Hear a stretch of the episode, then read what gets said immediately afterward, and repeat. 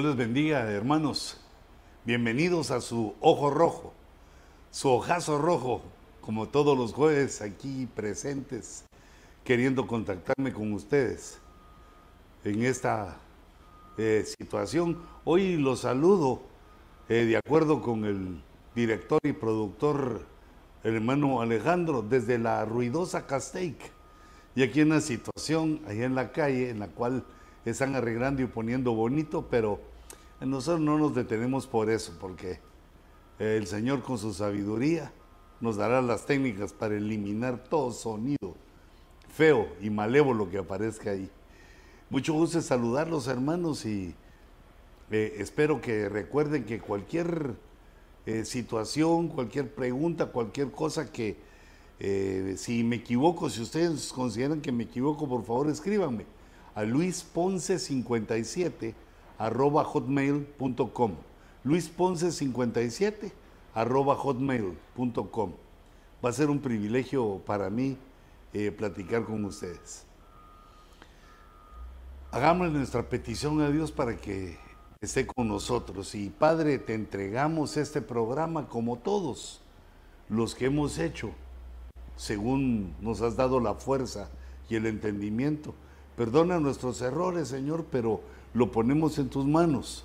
Ayúdanos a mejorar, a ser mejores, y agradables ante los ojos de tu pueblo.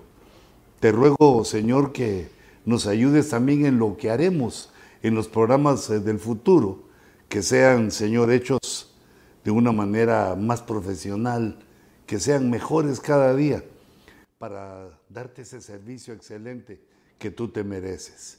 Nosotros te rogamos que envíes tu unción por medio de las redes sociales o donde quiera que sea visto este programa y los programas eh, de Ojo Rojo, que traiga, Señor, tu Espíritu Santo, el entendimiento, la sabiduría, aquella apertura de mente que nos permite entender cosas profundas, misteriosas, espirituales, que tú has codificado y tú tienes en la escritura.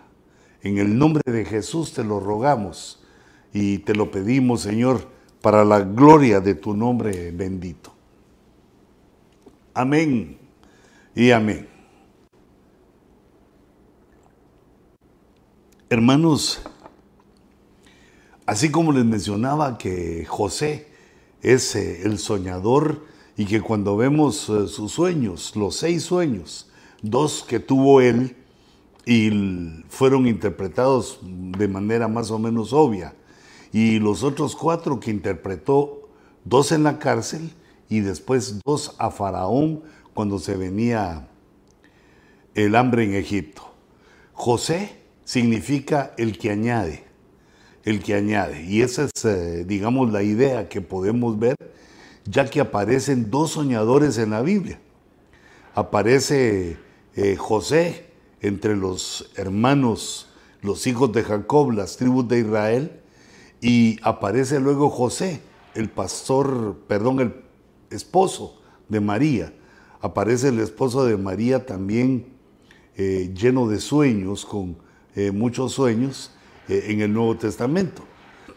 En el Nuevo Testamento no se usa la palabra sueños de la misma manera, sino Ah, perdón, quité esa. No, mira, esa mi presentación estaba linda.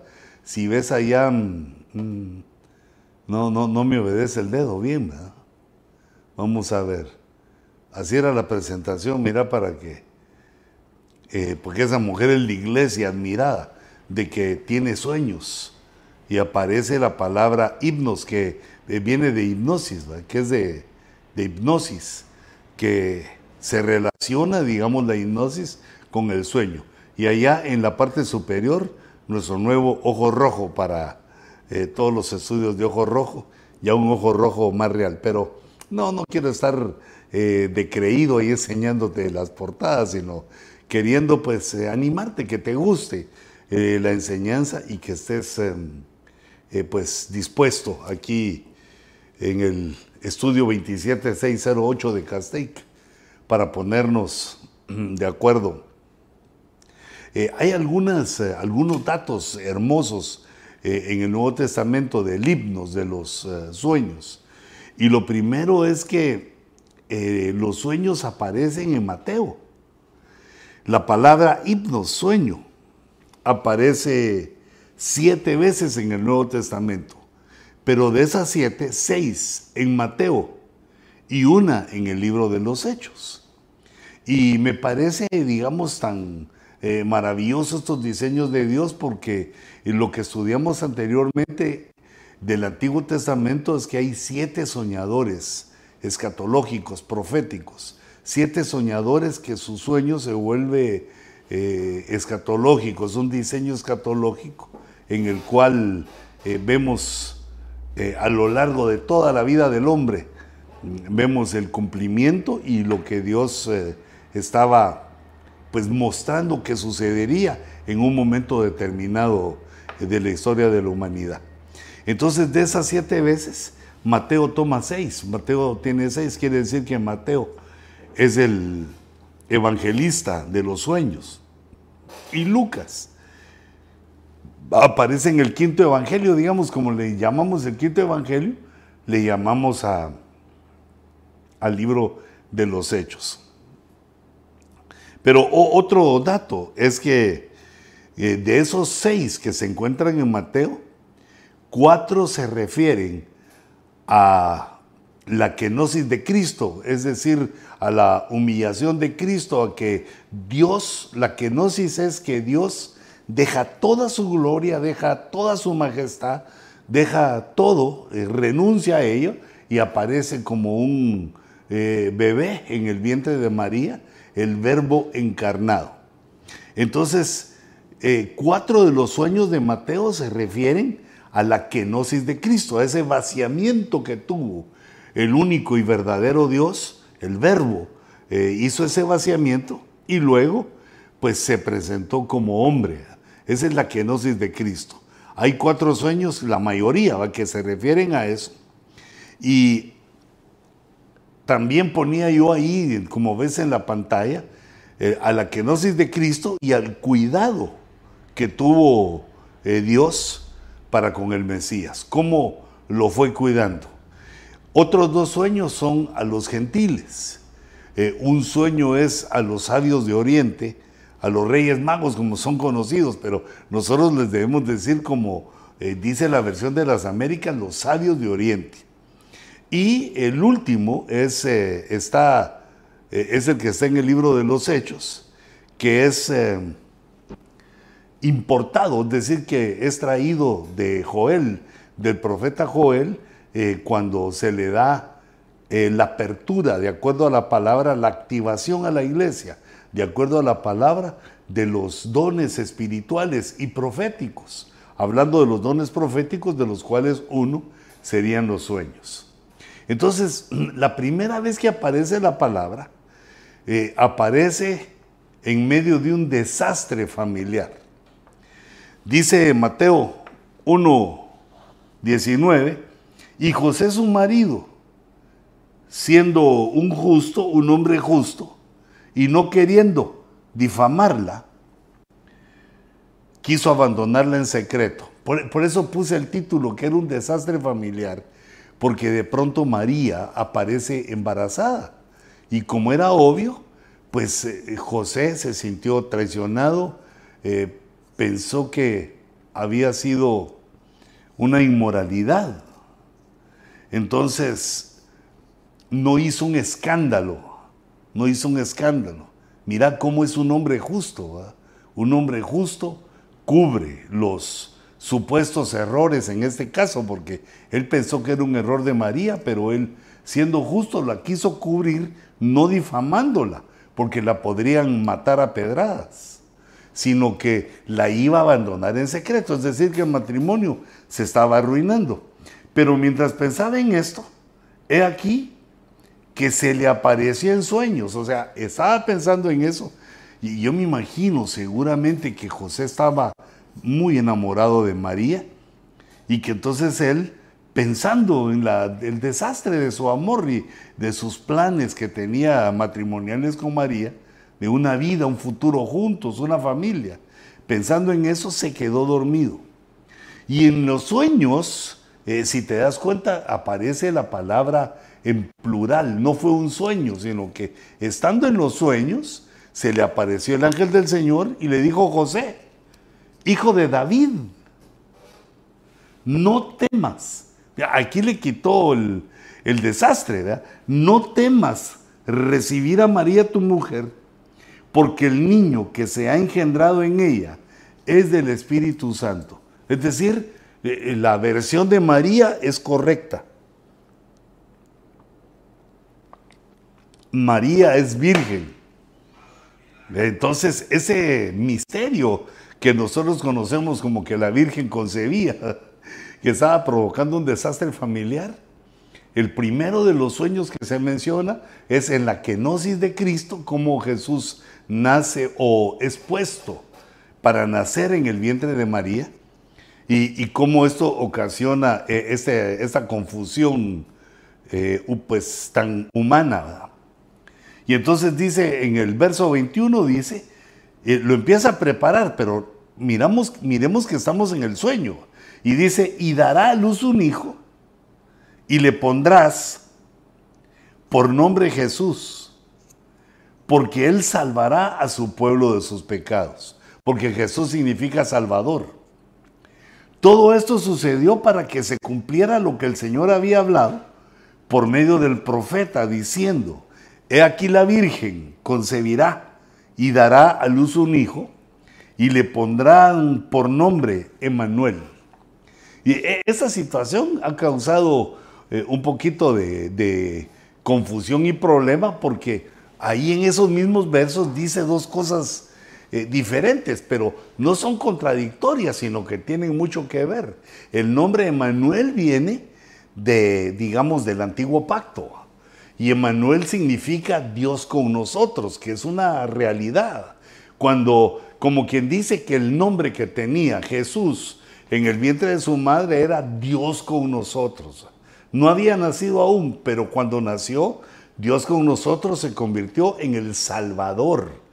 Primero revelado para Israel y luego para todo el mundo y luego para toda la creación. La revelación de Dios de Jesús es que Él es el Salvador. No hay otra manera, no hay otra forma. Pero no es, digamos, que yo lo imponga así mi deseo, sino que la Biblia dice, no hay otro nombre debajo del cielo dado a los hombres con el cual eh, puedan ser salvos. Entonces, eh, el primer sueño es la inserción angélica en medio del problema que estaban viviendo Mm, José y María por ese nacimiento virginal.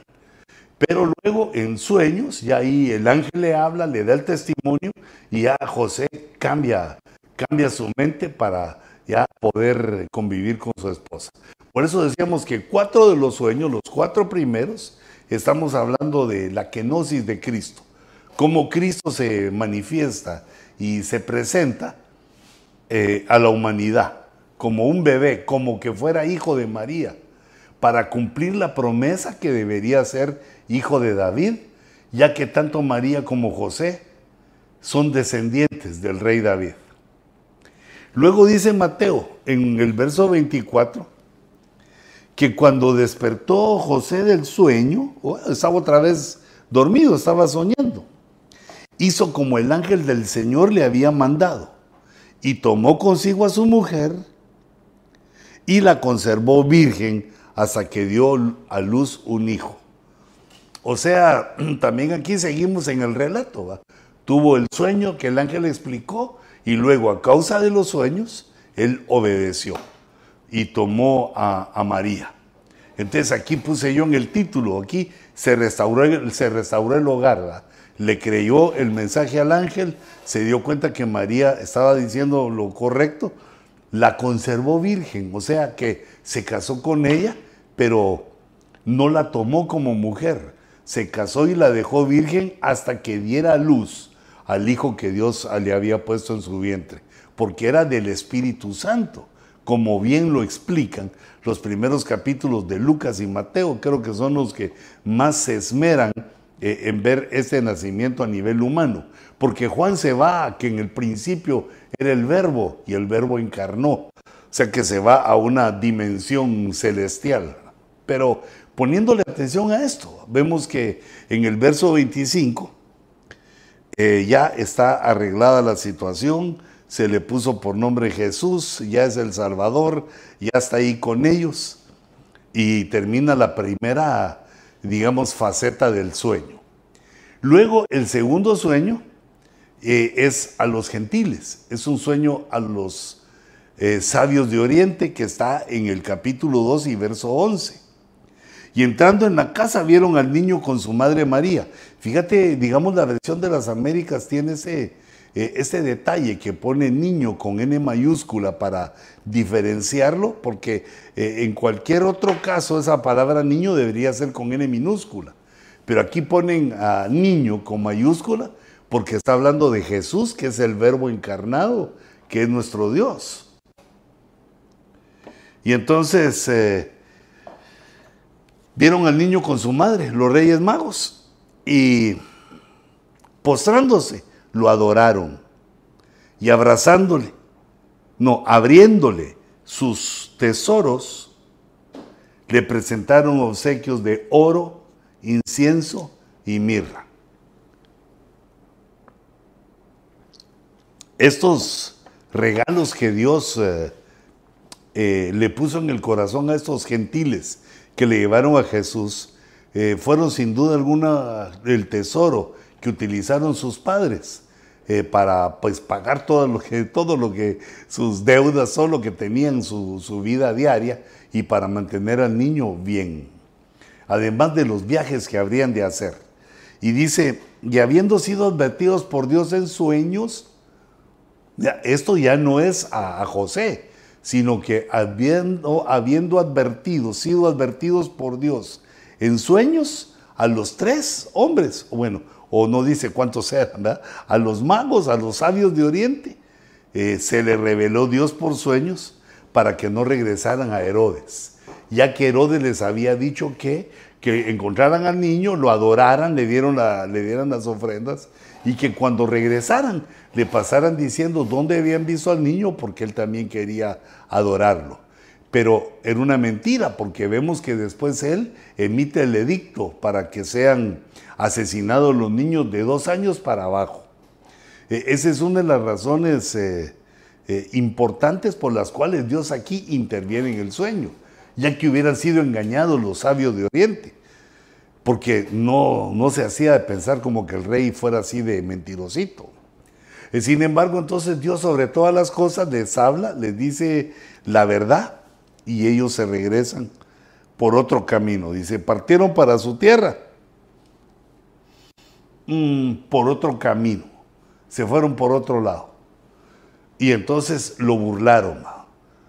Y cuando se vio burlado, Herodes envió a destruir, a, matar a los niños en esa eh, matanza que solo tiene parangón eh, con los abortos actuales por la cantidad y también por la destrucción que hicieron los egipcios, eh, los asesinatos que hicieron los egipcios con los judíos, de lo cual prácticamente solo se salvó Moisés. De esa generación, solo Moisés se salvó. El tercer sueño ya está relacionado otra vez con Jesús, con el Mesías y con su familia. Dice después, verso 13 del capítulo 2, después de haberse marchado ellos, cuando se fueron los sabios de Oriente, un ángel del Señor se le apareció a José en sueños, otra vez, diciéndole, levántate, toma al niño y a su madre y huye a Egipto y quédate ahí hasta que yo te diga. Porque Herodes va a buscar al niño, otra vez la palabra niño, si te das cuenta con mayúscula, eh, para buscar al niño para matarle, haciendo una perdón, una diferencia, no, me regreso a este, mira. Porque vemos que en esa segunda eh, se envía a Jesús a Egipto de niño para que se cumpla una palabra que Dios había dado, una palabra profética que Dios había dado, que está en el verso 14. Dice, y José, y él levantándose, tomó de noche al niño y a su madre y se trasladó a Egipto. Fíjate cómo le dijeron que fuera huyendo. Él hizo, hizo caso y se fue de noche a Egipto. Y estuvo ahí hasta la muerte de Herodes para que se cumpliera. Mira, esa era una profecía. Este viaje a Egipto estaba programado en la profecía para que se cumpliera lo que el Señor habló por medio de un profeta. De Egipto saqué a mi hijo. Pero ese profeta se refería en primer lugar a Israel, que fue sacado de Egipto. En segundo lugar, también proféticamente estaba hablando de, eh, según nos dice aquí este verso, que Jesús, el Mesías, iba a ser sacado de Egipto.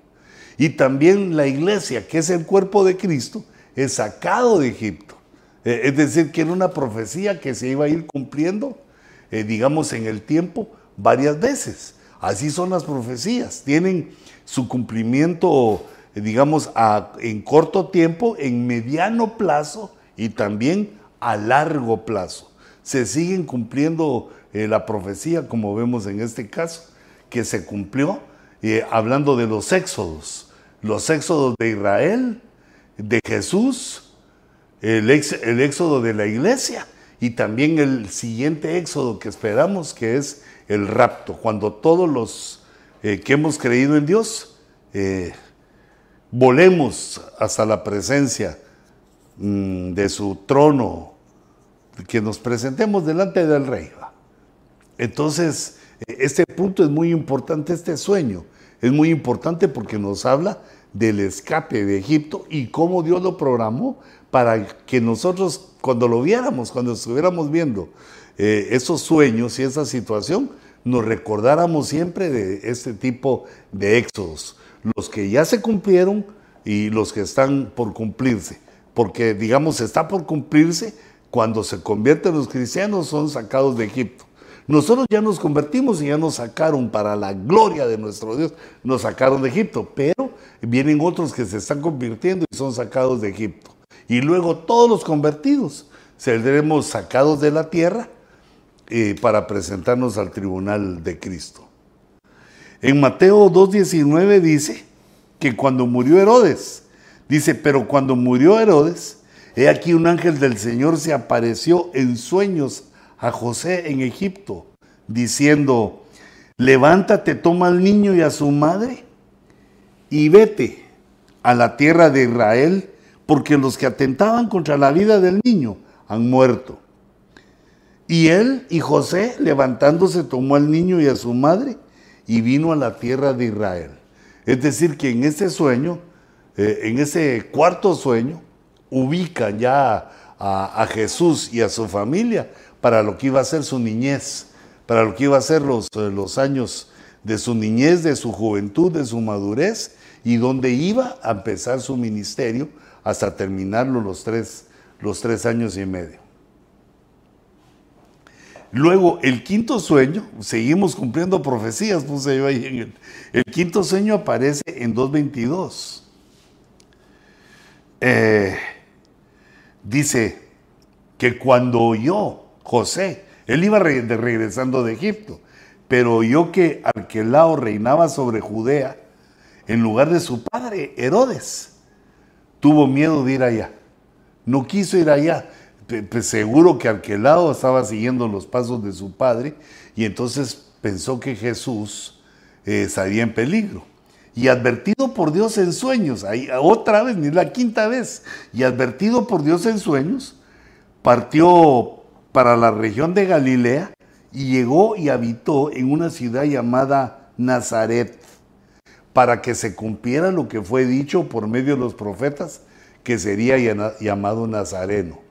Eh, uno de las, eh, eh, digamos, de las facetas del nombre Nazaret, ya que tiene varias, es el renuevo. Es Isaías el que habla del renuevo, que es una de las acepciones de la palabra Nazaret, Nazareno. Jesús fue llamado el renuevo y pues ni cuenta nos dimos los gentiles, pero los, para los hebreos eso era una realidad porque ellos sabían pues qué significaban los nombres. eh, ellos sabían, entendían en su idioma las cosas que estaban sucediendo. Entonces, eh, este quinto sueño es el regreso de Jesús. Mm, diríamos, ¿va? Diríamos para comenzar su ministerio, para hacer ya un hogar, eh, regresa, pero ya no regresa a Belén, donde nació. Debemos ver ese punto bien claro. En Belén, en la casa del pan, nació. En la ciudad de David. Ahí nació. Va a Egipto, eh, dirigido José en sueños por el ángel. Regresa cuando muere Herodes. Pero ya cuando iba a llegar a, su ciudad natal, digamos, iba a, a Belén de regreso, oyó lo de Arquelao y entonces se fue a Nazaret. Pero también eso estaba programado por Dios. O sea, ya todo el plan estaba establecido proféticamente para que creyéramos que Jesús es el Mesías, para que creyéramos que Jesús es Dios. El, su nacimiento fue, digamos, adornado por más de 100 profecías que se cumplieron de una manera eh, exacta, como ninguna otra de las profecías. Gloria a Dios por eso. Y entonces vemos que ahí se cumplió y fue en Nazaret donde creció el niño. El sexto sueño ya es eh, un sueño que le corresponde a los gentiles. Dijimos que eran dos gentiles y cuatro con respecto a, a la kenosis de Cristo. El primer sueño gentil que vimos fue a los sabios de Oriente. Y este sexto sueño, eh, según el orden que les puse, es un sueño que se asemeja a una profecía. No, perdón, a una pesadilla. En Mateo 27, 18 dice, porque él sabía que le habían entregado por envidia. Aquí está hablando de Poncio Pilatos. Él ya había visto todo el caso de Jesús y sabía que estaba siendo entregado por envidia. Y estando él sentado en el tribunal, su mujer le mandó aviso. Mira qué linda esta esposa. No llegó a interrumpirlo en su trabajo, sino que le mandó un papelito, un aviso diciendo, no tengas nada que ver con este justo, porque hoy he sufrido mucho en sueños por causa de él.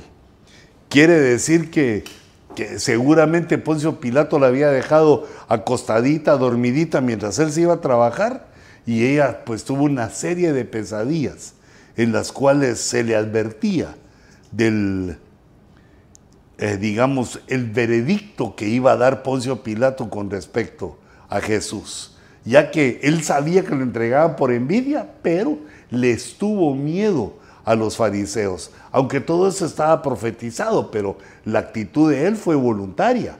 Él no quiso enfrentar a los judíos, tuvo miedo del César, de las amenazas que les hicieron y entonces prácticamente volvió a entregar en las manos de los judíos a Jesús con la autorización eh, de matarlo, ya autorizado para que lo llevaran a la cruz y pues fuera muerto el Señor Jesús, pero para nuestra gloria, para el perdón de los pecados de toda la humanidad, fue eh, esa muerte y por eso es que estaba también profetizada. A pesar, y mira cómo es esto de las profecías, cómo José va obedeciendo, va restaurando todo y obedeciendo, y cómo los sabios también obedecen.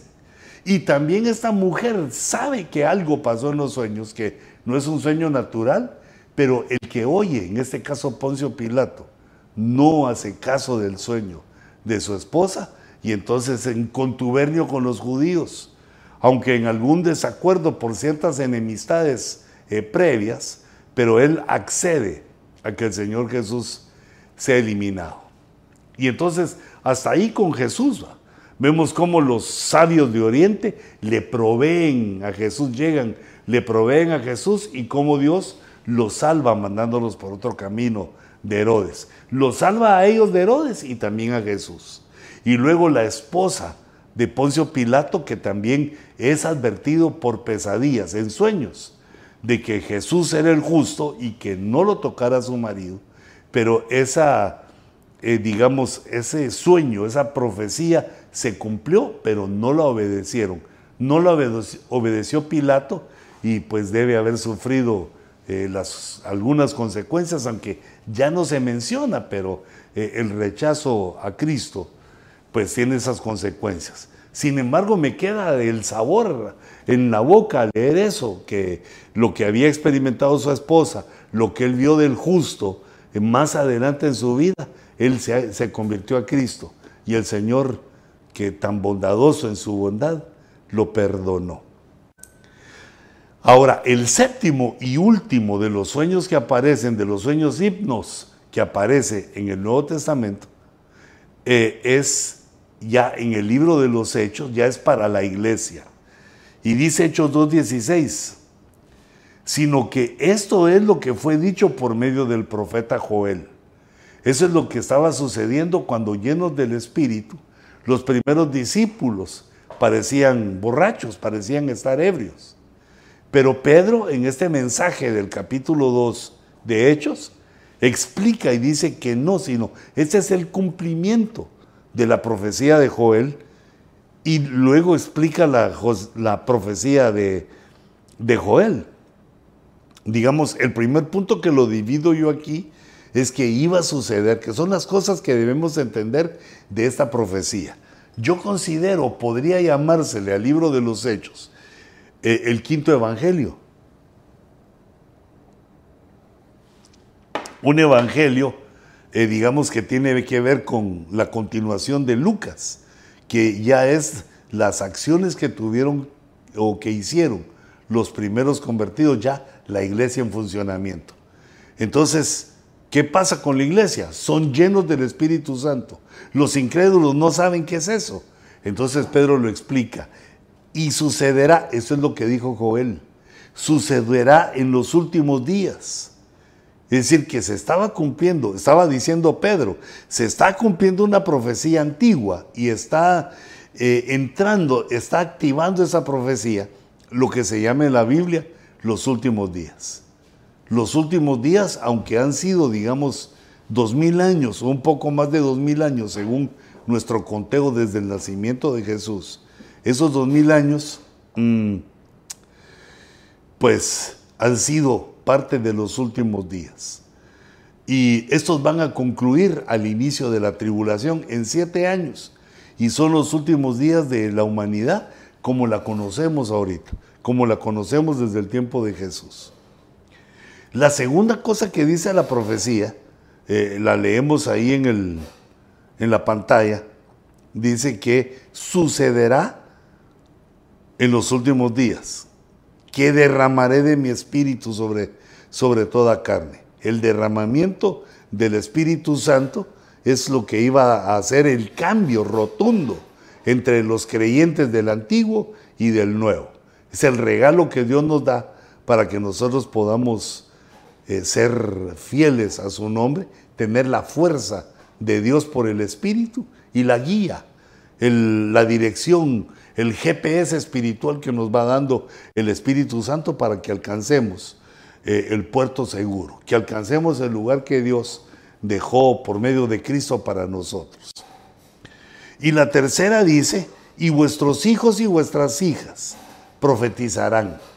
Eh, es decir, que este nuevo tiempo en el cual el Espíritu Santo se iba a derramar, iba a ser un tiempo de sobrenaturalidades, que las cosas sobrenaturales iban a pasar en medio de la misma iglesia. No como fue en el antiguo pacto, que solo los profetas y, eh, digamos un tipo selecto de personas, sino que ahora iba a ser para toda la iglesia. Los hijos y las hijas iban a profetizar. Y además dice que los jóvenes tendrían visiones. E, esta palabra visiones también es interesante y debe ser motivo de otro estudio, porque esta palabra visiones aparece 15 veces. Es para mí es bastante. 15 veces en el Nuevo Testamento y la mayoría de ellas, creo que 10 de esas veces, aparecen en el libro de los Hechos. El libro de los Hechos es el libro de las visiones y también de los sueños, pero solo tiene un sueño. Solo Mateo y el libro de los Hechos recogen sueños. Y aquí en este eh, libro de el libro de los Hechos dice la cuarta cosa que menciona el profeta Joel, vuestros ancianos soñarán sueños, y aún sobre mis siervos y sobre mis siervas derramaré de mi espíritu en esos días y profetizarán. O sea que iban a haber visiones, sueños y profecías, que se estaba dando inicio a un tiempo en el cual, tiempo tremendo, en tiempo en el cual iba a haber un derramamiento del Espíritu, eh, digamos como en Pentecostés, pero iba a seguir constantemente derramándose el Espíritu y entonces íbamos a fluir como iglesia de una manera sobrenatural. La sobrenaturalidad, date cuenta cómo el Evangelio desde el principio, cómo se mueve José, y por lo que estamos hablando de los himnos, de los sueños, cómo se mueve José en fe por las órdenes que se les da en sueños. Le da el, ángel en sueños a José ese tipo de entendimiento. Y así lo va dirigiendo. Luego a los sabios de Oriente también y, a la esposa de Pilato.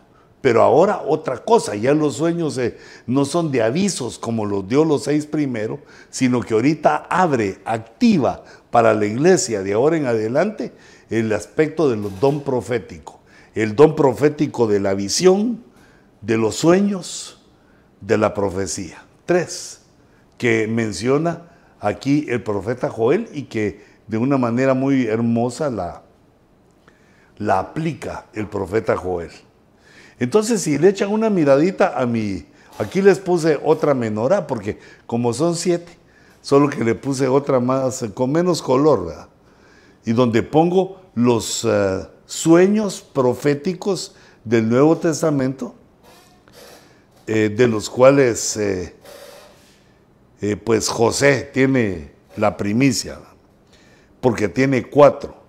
También si te das cuenta, eh, cuatro en pares, así como, eh, digamos, el José del Antiguo Testamento, que soñaba e interpretaba en pares.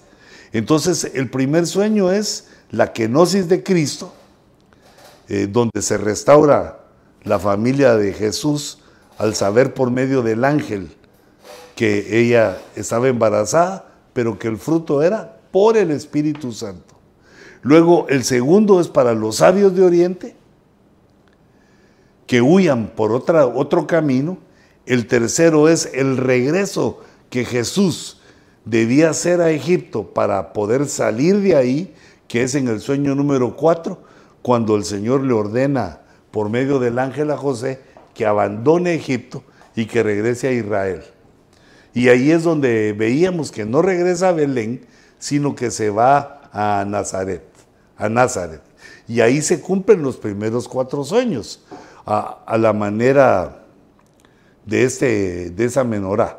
El quinto sueño es eh, cuando se le ordena o que se queda vivir en Nazaret.